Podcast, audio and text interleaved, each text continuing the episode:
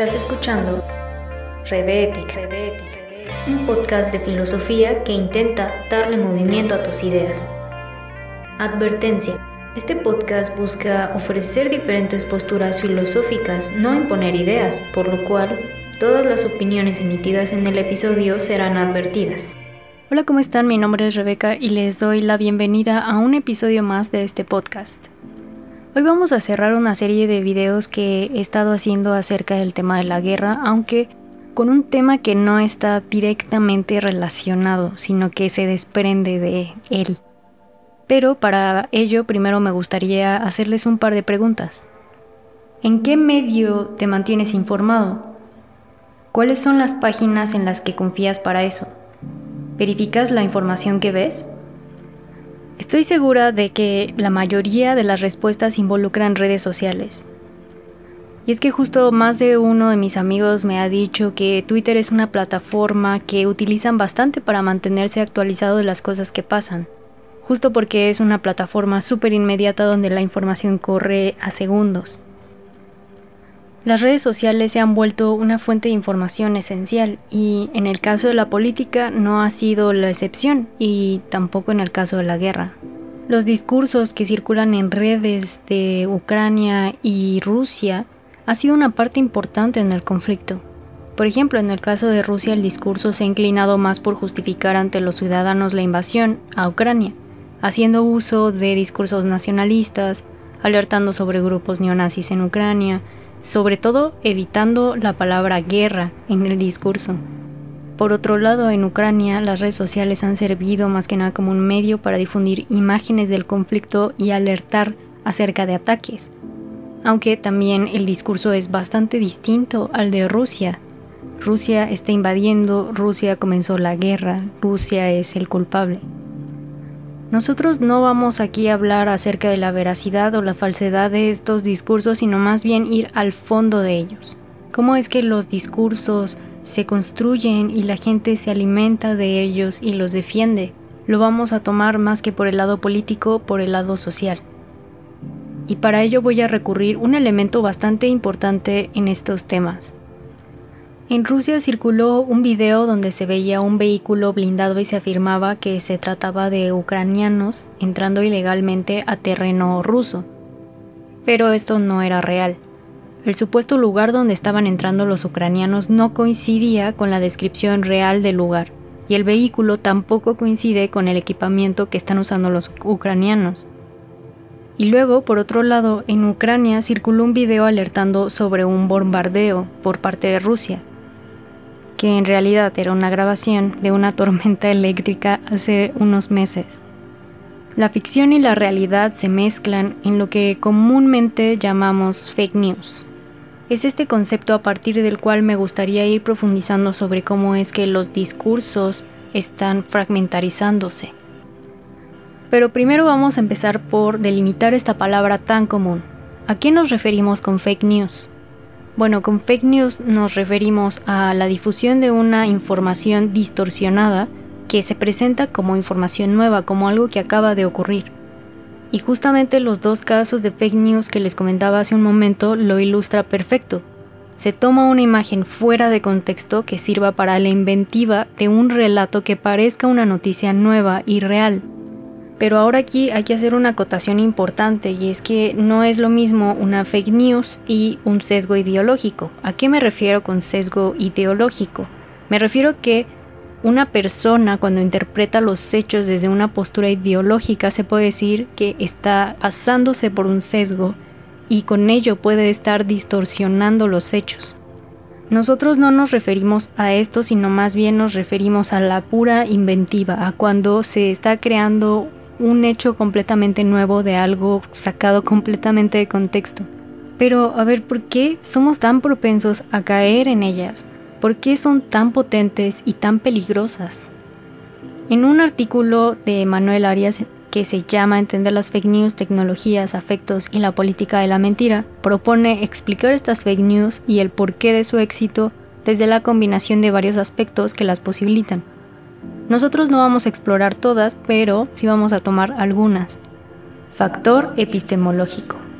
Hay algo que está ocurriendo que es bastante frecuente y es que las personas tienden a pensar que la verdad depende del contexto.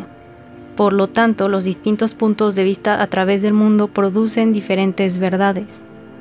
¿Y esto qué provoca? Bueno, provoca que uno mismo piense que tiene este poder para acomodar los acontecimientos como si estuviera en el centro del mundo. Se define la verdad a través de uno mismo. A este fenómeno se le ha llamado la posverdad. Vivimos en una era de la posverdad. Factores tecnológicos. En realidad la denuncia y la crítica a las noticias falsas es algo que se puede rastrear desde 1997, por ejemplo con Daniel Borstein, que en ese entonces ya se quejaba del error americano de fabricar pseudoeventos. Sin embargo, con las nuevas tecnologías, la propagación de estas noticias es instantánea y las personas pueden tener acceso a ellas con mucha facilidad. Incluso en los procesos de creación y propagación de estas noticias, no solo están involucrados seres humanos, sino también bots.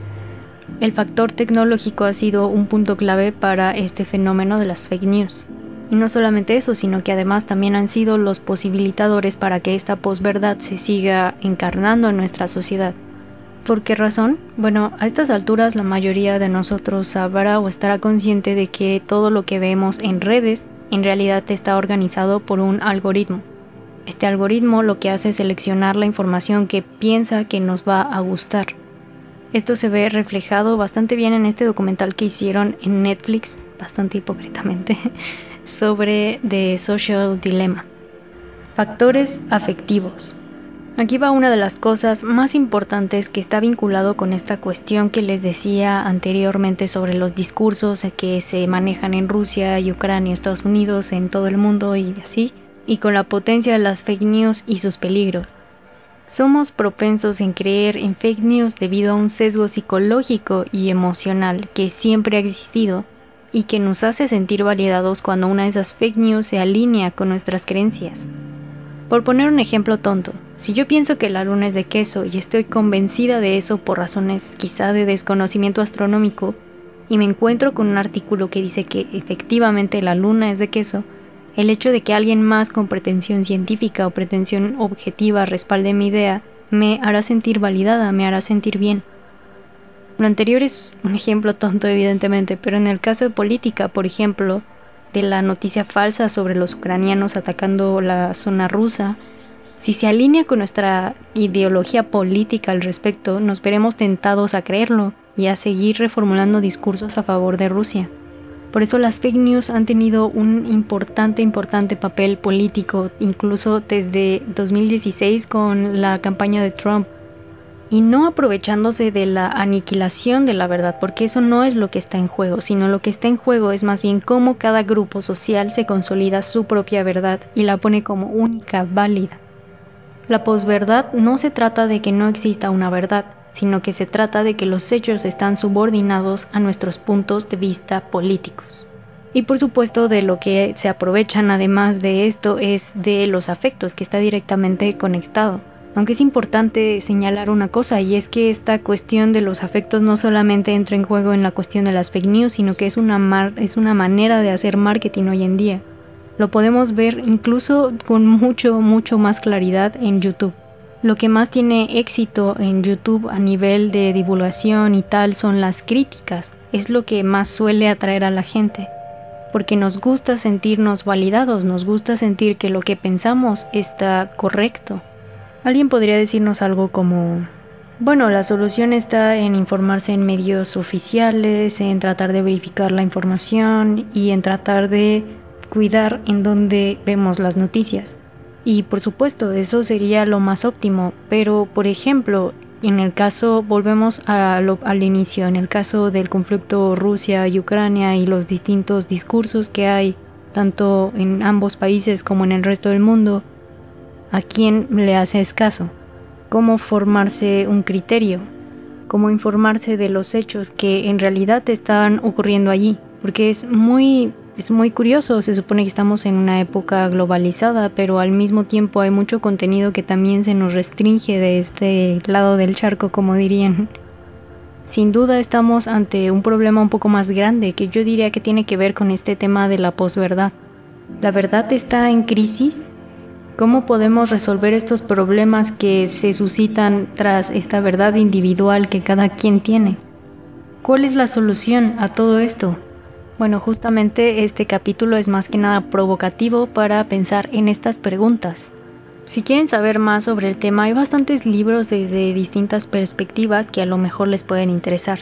Desde un aspecto, desde la bibliotecología, hay una compilación que pueden encontrar en acceso abierto por Google llamado Posverdad, Noticias Falsas. Si les interesa un libro de difusión o introducción al tema, está el libro La muerte de la verdad, pero también como libro introductorio, aunque con un tono más sociológico, está el libro Fake News, Trolls y otros encantos. También hay un libro de un autor que se llama Eric Sadin, que se llama La inteligencia artificial o el desafío del siglo, en donde la segunda parte se llama El poder denunciar la verdad y se dedica básicamente a esta cuestión de la verdad, no tanto de las fake news. Espero que algunas de estas lecturas les haya interesado para seguir profundizando más en estas preguntas incendiarias, vamos a llamarlas así, que hice al final y en general espero que les haya gustado este capítulo. Ya saben que me pueden encontrar en TikTok, que es la plataforma social que más uso, como arroba reptica. Ahí subo contenido extra, contenido de otros temas acerca de ética y todas esas cosas. Así que yo los veo por ahí y ustedes pueden escucharme dentro de dos semanas. Cuídense mucho.